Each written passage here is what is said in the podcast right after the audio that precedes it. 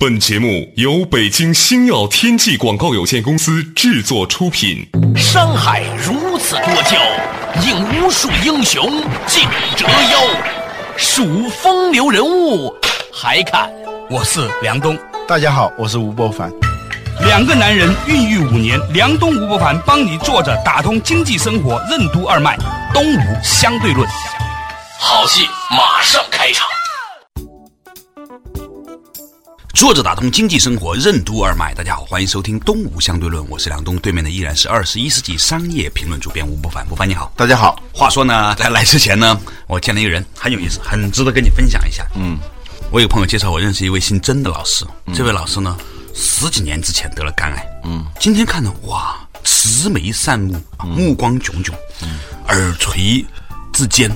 一副菩萨样，哎，我觉得很奇怪。我说老师，您是怎么这个样子的呢？双耳垂肩，两手过膝啊。但有没有两手过膝？但是目光炯炯啊。他就给我讲了一大段的东西，容我娓娓给你分享。他说呢，很多年前呢，他是做这个动物和生命基因工程的，研究很多很奇怪的东西。比如说他在美国读书的时候呢。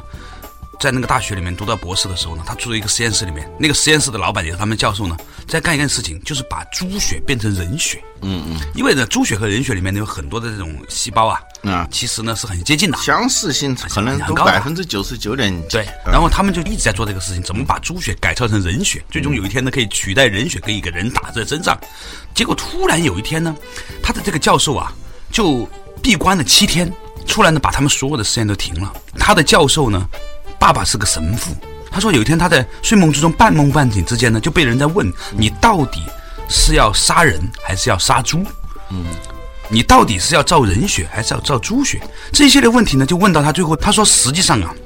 猪血里面除了这个蛋白质这些东西之外呢，还有所谓的线粒体啊，这些线粒体这些东西呢，如果不能被完全分离出来的话呢，也许有一天这个猪血打到人身上呢，人也能够维持人的生活，也没有排异，但是慢慢人呢就长得更像猪了，就是有很多猪的特性会慢慢呈现出来，他觉得他道德上他是不能接受的，嗯，于是呢，这个教授就把这个实验室关了，然后自己辞职去做神父去了，这一帮学生就失业了，嗯，失业了之后呢。他就很沮丧，就回到中国。他也是个科学家嘛，在做一些事情呢。回到中国之后呢，他也做化学研究，做生物研究呢。后来呢，就受了中国的一个政安排，去扶贫。嗯，扶贫呢，到中国的一个矿区啊，嗯，去把一种叫砷的东西提炼出来。一个石字旁，一个申请的申。对对对对对对，这个东西中国在某一些矿啊，里面有大量的这个砷。以前呢，美国人呢，在美国做呢，后来发现由于污染很严重啊，嗯，就弄到了法国。嗯这个法国人也开始觉醒了之后呢，他们呢就只能把它移到中国来。当时他的作为一个科学家，他在想说，中国有那么多的这些矿产，尤其是当有这种矿物在的地方呢，通常是穷乡僻壤，因为这种矿物呢，令到旁边的树啊草都是不长的。嗯，所以以前说，你看这个山上如果不长草的话呢，穷山恶水啊，啊，这一定是有宝矿。嗯，所以它就不能长草。于是呢，他们就照着那最贫穷的地方，就以前那个树木不充满的地方呢，居然找到这样一个矿，就开始在做这个事情。嗯，当时的动机是很好的，就是想扶贫，为当地人搞一个这样的企业呢，一下子当年的财政呢就多很多钱，那这个财政呢就用来支援农村建设。嗯，结果呢，就是因为这个事情，他们当时那个团里面五个人一起去做这个扶贫项目呢，四个人都死了，就得很严重的病，他是最先得的，嗯，他就是得了肝癌，嗯，那很严重，然后呢就找了一个老中医，这个老中医呢在上海呢就跟他约法三章，做了三件事情，很有趣。第一件事情呢，就说到了一个共存的问题。他就说，你这个癌症这个细胞是在你的身体出现的，你如果要想消灭它的话呢，你的身体就变成一个战场。嗯，你能不能够每天给自己做一个对话，跟这些癌细胞说，我们就共存。嗯，如果你把我杀死了，你也没地儿活，所以呢，就待着啊，你敬我一尺，我敬你一丈。这是第一个约法一章。约法二章呢？这个老中医跟他讲，就是汉朝的时候啊，我们的那个度量衡在这个变化过程中其实是有差异的。我们现在这个换算单位变小了，比如说以前的一钱折合代多少克，我们现在中医的传统的经典教科书说是转换成多少克，它其实不是的，应该更放大一点点，大概是现在的四倍到五倍的量。所以他开的方子呢，如果按照现在要点来看呢，就一定是超标的。所以如果我万一把你治死了呢，这个老医生说呢，咱俩签个生死状，你得接受我这个方子。啊，你不能死了之后呢，你们家里人再告我，他他也签了。第三个呢，就要他每天用自己去煎药。煎药的过程呢，其实是要怀着一种正能量去期待，然后呢去闻那个药煎出来的那个东西。他后来说他明白了，其实因为煎药的过程呢，其实那个药的那个分子其实很多是不在水里面的，是弥漫在空气里面的，所以它可以更充分的吸收这个药的能量。嗯，结果这个老师呢就一直在吃这个药，然后呢又换了一两个中医呢，就一直很好。他说他现在也不去做体检，但是呢以前浑身痛，那个感觉就万箭穿心的痛啊，那个中毒的那种感觉啊，嗯，没有了。以前呢睡不着觉，一夜一夜的睡不着觉，现在睡得很好。以前吃不下东西，现在吃得很好，拉得很好。今天跟我见面的时候呢，他说得癌症已经十几二十年了，嗯，然后呢一直还活得还很好。我就以为这个故事就到这里了，哇，好感慨，好感慨。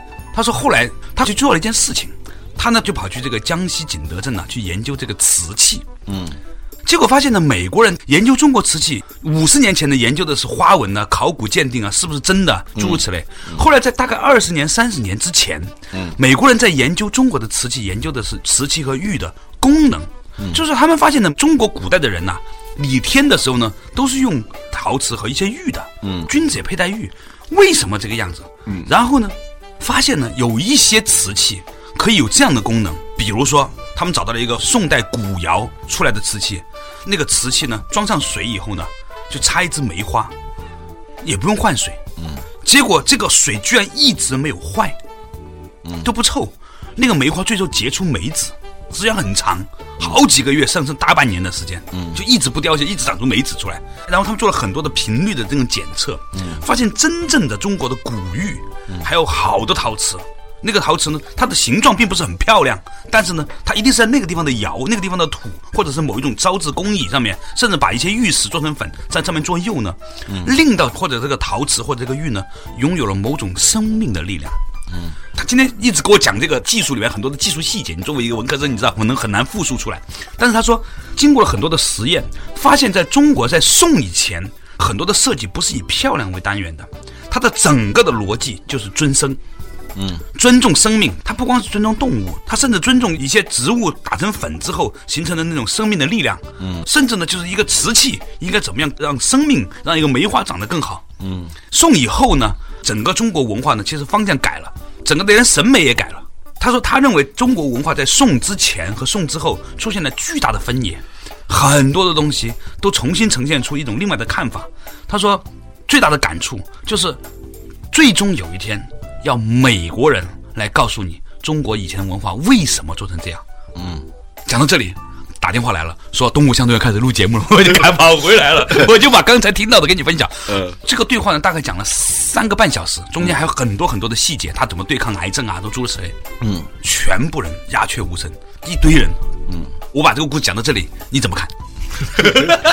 嗯，我们再区分几个概念啊，一个是科学，嗯，一个是科学主义，嗯，一个是非科学，嗯，反科学，这些都是不太一样的概念，是吧？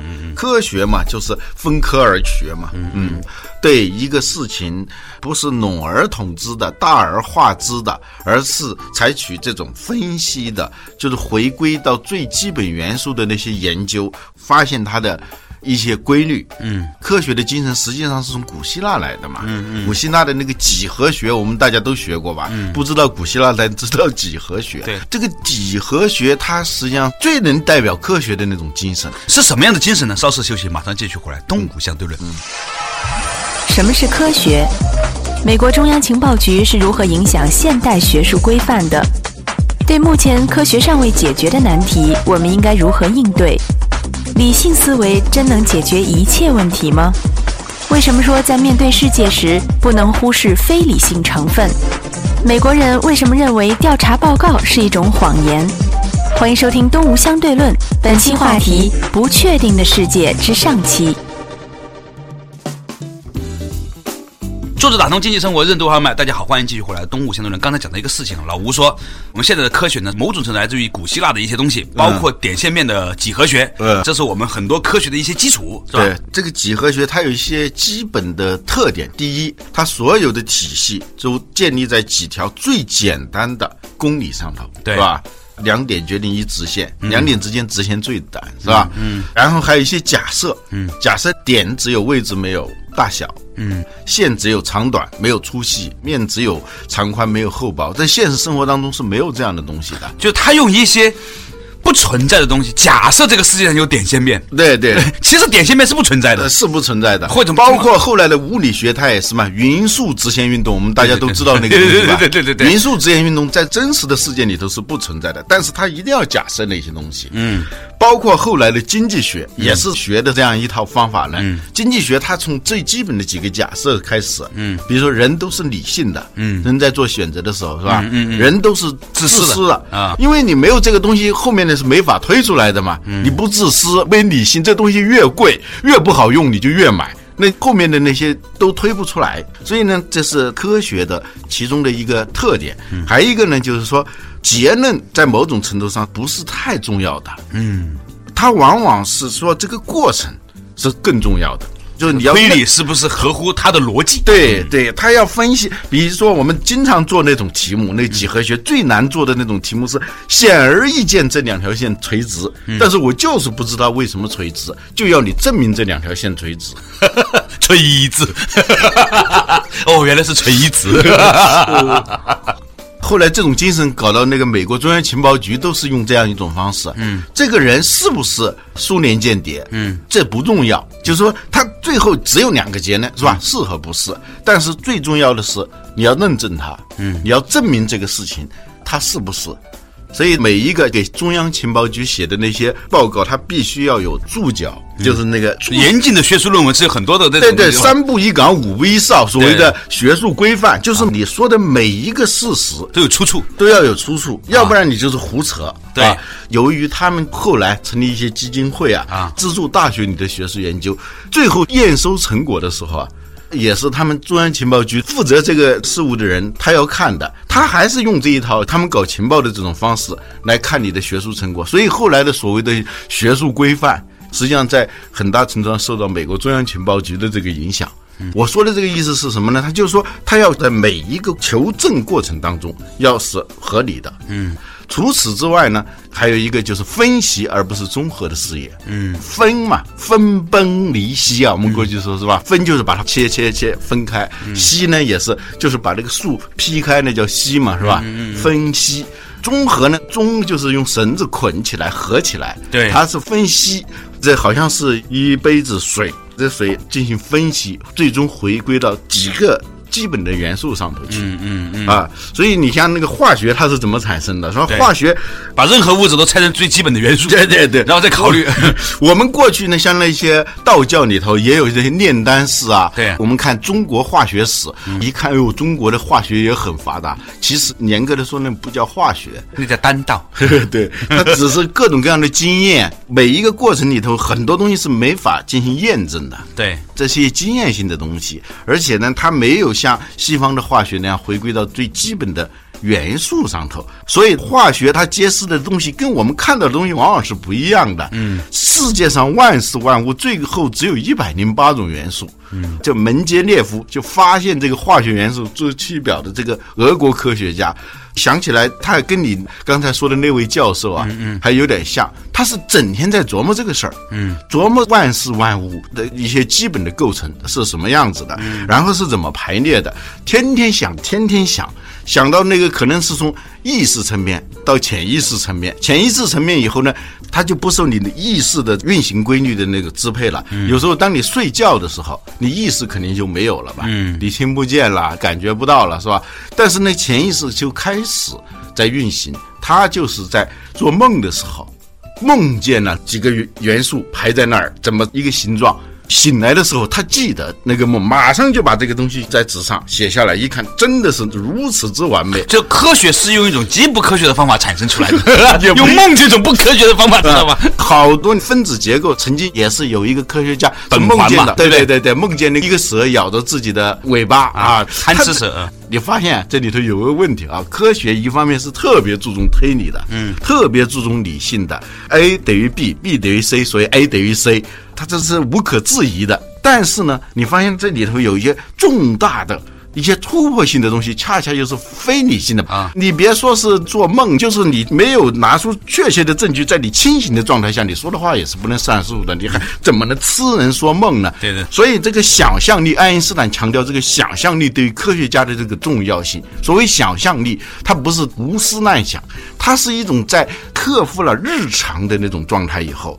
哎，进行了一种天才的一种设想，这种设想在现实当中可能是没有的，甚至这种想法不是在你有意识的状态下产生的。这就是在前面有公理、推理那些严格的理性的成分之外，有时候它就是有一种非理性的这种成分啊。，对，我们总是把科学等同于理性，嗯，然后呢，再推导出等同于真理，嗯但是科学真的代表真理吗？我觉得科学只是了解真理的一种手段。嗯，就是说我们在认识世界的过程当中，发现了一种比较有效的方法。而且在目前来说是相当有效的，没有这些东西，我们不能坐飞机，我们不能用互联网，连节目都传递不出去。对这些东西是必须承认的。但是人面对世界的时候，他面对的问题是多元的，是非常复杂的。有些东西呢，第一，科学能不能解决？从理论上可以解决很多问题啊，但是目前的科学你解决不了，你怎么办？你不能说我现在先不活了，我先暂停一下，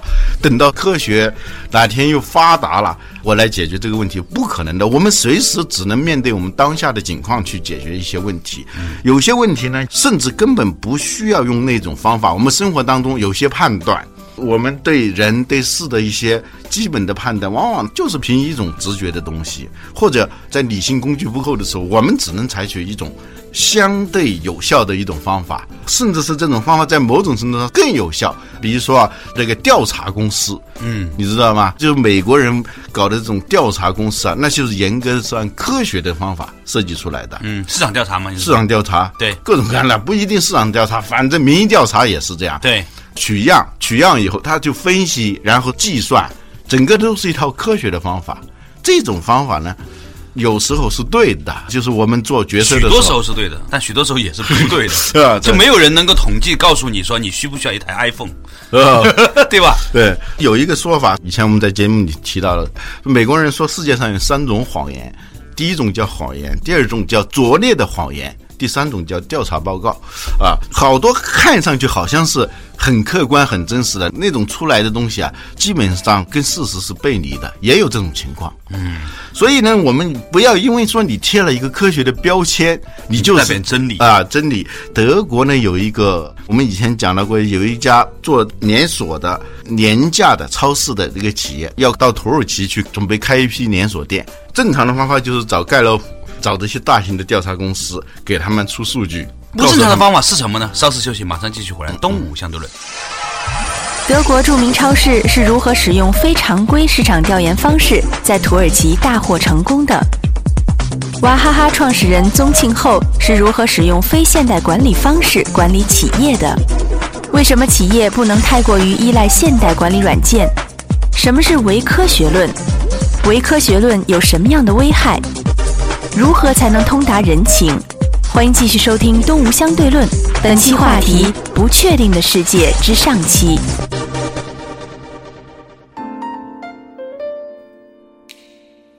作者打通经济生活，任督二脉。大家好，欢迎继续回来。东吴相对论刚才在讲到一个事情，作为一个德国的公司呢，准备去土耳其开连锁店。正常的方法呢是去找盖洛普这样的调查公司，但是不正常的方法是什么嘞？嗯，不正常的方法，他其实非常简单，他就在他的公司的员工里头就找在土耳其有亲戚的，嗯，给他们一人五百欧元啊，让他们去购物，嗯，每次买的都是两份，你自己用一份，这个钱免费给你的，嗯嗯，但是你只需要把多买的那一份加起来，打包寄回来，对，他就找了十个土耳其人，嗯，当然他有所选择了，就是说不同的阶层，看他们的购物清单，嗯，买的是什么样的东西。根据这个东西，他就做出了一个决策，在土耳其开这个店的时候，商品的那些定位是什么样子的，包括品牌的类型该是什么样子的，这一下子弄得非常成功，总共加起来花了五千欧元。盖洛普要跟你弄一个这种调查的话，得好几十万，是吧？甚至上百万的这种调查，但是它非常有用啊，这种方式。你发现就是有很多的那种好像是非科学的那种方法，尤其是在商业管理领域里头，其实是相当有用的。前两天碰到一个叫钟庆后的人，是吧？呃就是那个娃哈哈的，至今他不会用电脑，嗯所有的东西都是用手写的。嗯他没有副总，这个人挺有意思的。他的公司没有副总的，就他一个董事长、总裁都他一个，下面全是部长，都是中层呐、这个是完全不符合现在的那个管理学上告诉你的那套什么分权呐、什么那套设计的。但是他非常有效，是吧？他最近又被评为中国的首富嘛，是吧？一个卖饮料的，嗯，不是做互联网的人成为中国的首富。当然，别的我不想评价他。从这一点上，这样一个人不会使用电脑，连那个邮件他都不太会的，而且他也没有副总的人，嗯，就是说。他的科学素养可能不是那么高，是吧？文化程度也不那么高的一个人，他照样把一个企业管的也是非常好的。我有时候在想这个问题，就是说，理性的这个限度，科学的这种限度，尤其是在我们的日常的生活和管理一个企业的时候，经营一个企业的时候，这个限度在哪里头？有时候过分的夸张那种技术的力量，所谓的理性的力量，往往带来很多问题。比如说上那个 ERP，嗯，上各种各样的管理软件，Oracle 是吧？那样的东西呢，就我见过好多创业公司，本来还挺赚钱的，一上系统之后就崩溃了，因为员工都不会用。著名的大导演基耶斯洛夫斯基啊，曾经导过一个片子啊，叫《十戒》，就是十集的电视电影。其中有一集呢，他就是告诉你这样一个故事：不要太相信你所谓的那种理性判断。一个人呢是一个大学的数学教授，他对很多问题的看法，他都是用模型来解决的。他们家的门前有一个湖。他根据每天的温度的测量，嗯哼，建立这些数学模型以后，算出来几月几号，这个湖将会结冰，就是可以滑冰的。嗯，他的儿子呢也非常崇拜他的爸爸，也非常喜欢电脑，所以他相信他爸爸的这个预测，而且呢，他对计算机的那种依赖到了什么程度呢？他妈妈去出差了，他把他妈妈的那个行程，那时候还没有互联网，就每天干什么的那个作息时间表。把它弄到电脑里头，因为时差不一样，所以你打开电脑以后一看，他妈妈现在在干什么？嗯哼，打电话也不方便，但是他知道他妈妈在干什么。后来他的姨，就是他妈妈的姐姐说，其实你没必要看，嗯，不必要看电脑，你都知道你妈妈在干什么。嗯，说那我妈妈现在在干什么？在想你的，嗯，你妈妈在想你。嗯，是吧？就我们发现世界上有几类真理啊，嗯，是不言自明的。有些东西呢，是你费了非常大的劲去做、去研究，最后得出来的那种，其实是没多大用的，甚至是有害的那些结论。所以说，科学我们永远要提倡。嗯，但科学主义，我们原来说过，所有的主义，它另外一种说法叫唯什么论嘛，是吧？对对对，唯心主义也可以说叫唯心论，唯科学主义也就是唯科学论。唯就是唯一啊，对呀以此为唯一指标啊，对啊，对啊。这就有点奇怪了。呃，这就有点奇怪了。我们刚才说了那么多，实际上就说我们对待世界，我们面对世界的时候，实际上是有多个维度的认识方法和掌握方法的。这两个文科生呃讲了半天讲科学，一定被一堆理科生嗤之以鼻。但是没关系，就算你是嗤之以鼻，我相信一个开放和兼容的人，他总能够在一些文科生的不科学的讨论里面找到一些道理吧。你说到此处的时候呢，就让我想到了。以前王阳明的一个故事吧，说年轻时候去割物，格竹子是吧？啊啊，割割割割了半天，最后发现呢，其实也格不通嗯，今日隔一物，明日隔一物啊。啊。到现在我也不知道格物到底什么意思，嗯啊，也可能是要把事情系统化想明白，也有可能是与这个物保持某种距离，这是不同的说法。但是呢，在你格物之前呢，我总觉得呢，还是要先练人情吧。嗯，处处留心皆学问，人情练达即文章啊。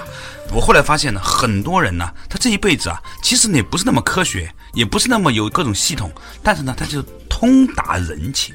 你通达了人情之后啊，其实你能够将心比心，很多事儿没那么难。啊，事实上就是这样，就那种所谓的认死理儿吧，嗯，认死理儿的人，往往是最具有科学主义素质的人，嗯，雄辩证的人。我们以前讲的那种雄辩证的啊，嗯，那真的是具有科学的头脑，但是他已经科学到特别让人难受的。王猛的那个小说嘛，对他去看病，医生说你好，对，以前那个故事咱们讲过，啊、对，每一句话里头，他都是按照科学的标准来检验你这句话的。嗯，当医生说他你好的时候，他说我怎么好？我要好，我怎么来看你啊？是吧？对，那你请坐。他马上回答是：你怎么能剥夺我站的权利？然后今天天气不错啊，医生只好说：哎，今天天气不错。你只能说我们这儿的天气不错，南极和北京的天气就很坏。这种他就是有点这样的劲了，就是不通人情，你知道吗？我最近明白了什么叫破除我执啊！嗯，你说坚持一个目标和方向是不是我执呢？嗯，其实我后来理解，所谓的破除我执，就是破除你达到那个目标的这种既定的逻辑、方法论和手段和工具。嗯，如果你开始的时候说我必须要依照这个逻辑，我必须要依照这样的一个语言体系，我必须要依照这个工具才能达成那样，那个东西叫我执。嗯，坚持一个恒定的目标，并不是我执。嗯。做事啊比较通达的人，嗯，我们不说成功啊啊，做事比较通达的，他一般呢是目标是相对固定的，嗯，但他不断的在调整自己的一些方法，对，出现问题后他会用别的视角在看这个问题来解决这个问题，而比较不通达的人呢，他是目标老变，方法不变，你知道吧？这种人他是没办法做成事的，嗯，所以呢，最后呢，我发现呢，最大的人情是什么？我也问了，刚才我在节目开始的时候接触那位姓曾的朋友，我就问他说：“那你觉得你又得了病，又研究了科学，你现在又开始做这个瓷器，对中国文化的了解，研究中国汉字，你最终能够理解的一个东西是什么？啊，你所抱持的某一种的观点是什么？”他说啊，就是要懂得和你不理解、不认同，甚至是对立的。保持某种的和谐的共存状态。嗯，他说他每天他做的事情就是跟他的癌细胞说话。咱俩好好待着，你把我杀了，你也没地儿去。然后，也许这个方法本身呢，从科学的视野来看呢，是很荒唐的一件事情。你怎么能跟细胞说话呢？是吧？对呀，细胞又没有听觉。但是你没有想到，就是说，在一个非常复杂的要素里头，某一个变量发生一丁点的那种改变，它导致整个的格局的那种变化。这一点呢，就是现在一种新的科学，叫复杂理论，还有混沌学，他们要解决的问题，以后我们可以探讨这个问题。对，下一期我们同一时间再和大家慢慢探讨。感谢大家收听今天的《动物相对论》，下一期同一时间再见。